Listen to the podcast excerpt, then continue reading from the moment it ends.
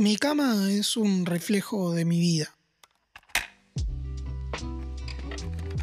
La mayor parte del día, ya sea por trabajo o por estudio, estoy afuera de casa. Y por lo general vuelvo cansado. Por ende, yo ansío tener un momento de tranquilidad y relajación acostado en mi cama.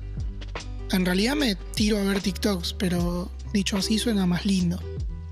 El punto es que nunca puedo. Cada vez que llego me topo con una de las imágenes más tristes de la cotidianeidad del ser humano. Mi cama, mi palacio del sueño, mi soplo de vida, está lleno de boludeces.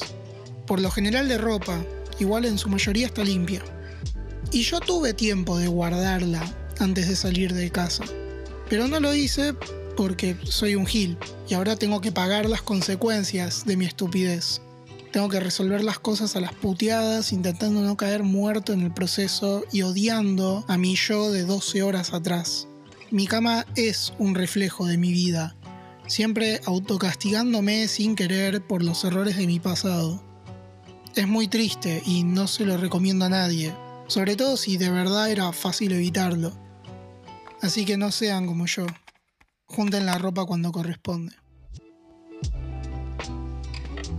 thank you